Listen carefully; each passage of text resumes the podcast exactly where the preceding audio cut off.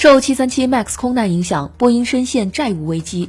为了缓解现状，波音正寻求多达100亿美元（约合686亿元人民币）的贷款，为期两年。过去的一年，波音负债额大幅提升，截至九月，其长期负债为203亿美元（约1393亿元人民币），是2018年底负债数额的两倍；短期负债为44亿美元。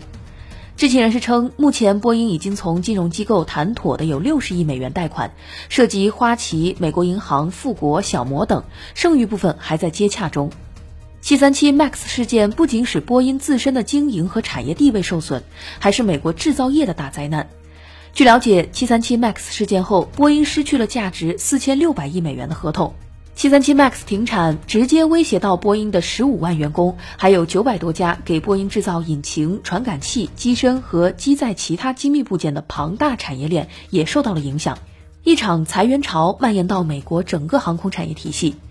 据《纽约时报》估计，每个季度波音损失九十七点五亿美元，产业链上游损失五十二点五亿美元。